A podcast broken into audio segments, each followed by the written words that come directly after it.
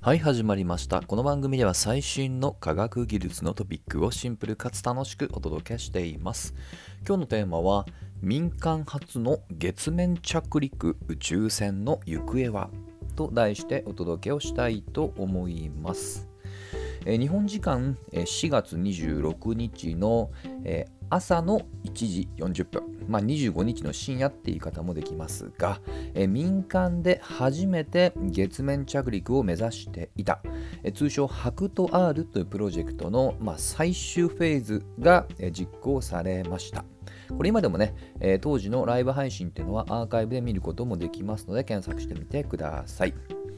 で結果なんですけども、えー着陸前まではね、まあ順調に進めたんですけど着陸した瞬間からの、えー通信がまだ、えー今話している段階においても復旧、まあ、要はあの確認できていないというのが現状です。まあ、これをしてね、まだ最終判断かどうかっていうのは、公式サイトではまだ未確認ですっていう表現になっていますので、もう少しね、数勢を見守りたいと思います。まあ、ただ少なくとも着地する直前までのフライトデータは取れているようですので、要はね、これ結構大事なんですよね。もちろんこれは単発の企画ではなくって、今回がミッション1と呼んでおり、そして2、3も実はもうパラレルに進めたりしますので、少なくともこのミッション2ではね、このデータが相当ね、活用できると思います。まあ、今日はね、なのでそういったまあ結果はまだわからないので、えこのハクトアルトプロジェクトのそもそもの経緯と、あとね、今回は宇宙船で、えー要は月面上に物を運ぶっていう役割なので、積まれている重荷について触れたいと思います。まず経緯なんですけども、実はきっかけは、その、えー会社としての活動、民間の活動っていう前から、実はコンテストへの出場からです。これ人類初の月面探査レース、通称 Google Lunar X プライズというものへのエントリーなんですね。実はこれ今でも X プライズっていう財団は、えー本当にね、もう月に到着するとか、スケールの大きな課題をコンテストを通じて解決していこうというね、非常に野心的な財団として有名です。まあ、今回は Google がスポンサーに入っているので、名前もその、えー Google Luna というものがついてたりはします。で、何を競うか競うかなんですが、え3つの条件を一番初めに達成すること。1つ目、月面にまず無人探査機を着陸させよう。2つ目、着陸した場所から500メートル以上を走行せよ。3番目、えーそれの結果を画像データとして地球に送信せよ。この3つをね、一番に達成したら優勝賞金がなんと2000万 US ドルですと。まあね、めちゃくちゃ妨害な金額ですけども、ただ多分ですけど、開発、もしくはその運用はこれ以上かさむんじゃないかなっていうぐらい、まあ、それぐらい大変なことなんですよね。うん、でこの中でおそらく日本チームは唯一だった記憶があるんですけど、2000えーまあ、出場しまして、で、2015年に中間賞を受賞し、17年にはファイナリストまで実は選出されたんです。ただし、ちょっとね、これはま外部環境といいますか、その、えー届けてくれるためのね、ロケットの調達等々がうまくいかずに、2018年の3月が元々の締め切りだったんですけど、その期限を迎えてしまったっていう顛末です。ちなみに、この日本チームだけじゃなく、実は優勝者いません、このレース。まあ、いかにこれが過酷だってのがね、わかるかと思います。で肝心なのは、ここで今回ね、チャレンジした日本チームが、コンテスト終わったからお祭り終了ではなく、この思いをね、そのまま引き継いで、で、まあ、いくつかね、ステップあったんですけど、今回今の iSpace っていう法人を日本で作って、今でもチャレンジを継続しているっていう、そういった経緯だと思ってください。ちなみに、このハクト R っていう名前の由来なんですけども、えー日本古来の伝承のお話にある稲葉の白うさぎ。この白うさぎを音読みしたのがハクト。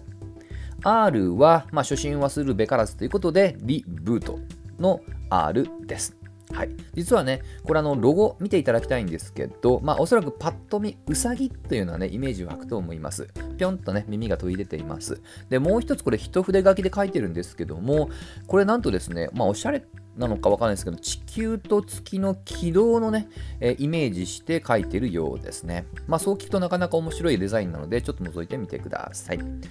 で、えー、ミッションはね、まあ、3までって話をしたんですけども、今回の、えー、まさにね、最終フェーズに至ったのは、え、ミッション1、通称 M1 で、え並行してミッション2っていうのが並行で進んでいます。で、ここから先は、このじゃあミッション1、M1 に何を積んでいたのかなんですけども、当然ですけど民間ですのでね、収益の確保が大切で、で、一言で言うと、月への宅急便屋さんですね。はい。で、今回積んでるものは大きく6種類から構成されます。ちょっと6種類バーッと並べると、まあ、煩雑なので、関心持った方はね、えー、まあ、iSpace、ハクト R、まあ、ペイロードとかね、まあ、積み荷とかで検索するとすぐヒットします。で、おそらくそれを見て分かるものと分からないものがあると思うんですね。その意図ですよね。多分意図として分かりやすいものは大きく2つあって1つが月面を探査するための機械それこそローバーと呼んでるような月面探査車とかもしくは科学観測機器とかねこれ多分、あとカメラとかね。それ多分想像つきますよね。で、もう一つが、えー、その思いを乗せた記念品ですね。例えば、クラウドファンディングのネームプレートとか、あとはね、実はハクトワールを応援するための歌もね、とあるアーティストが作ってくれたりしたので、それも今回積みに入っていると。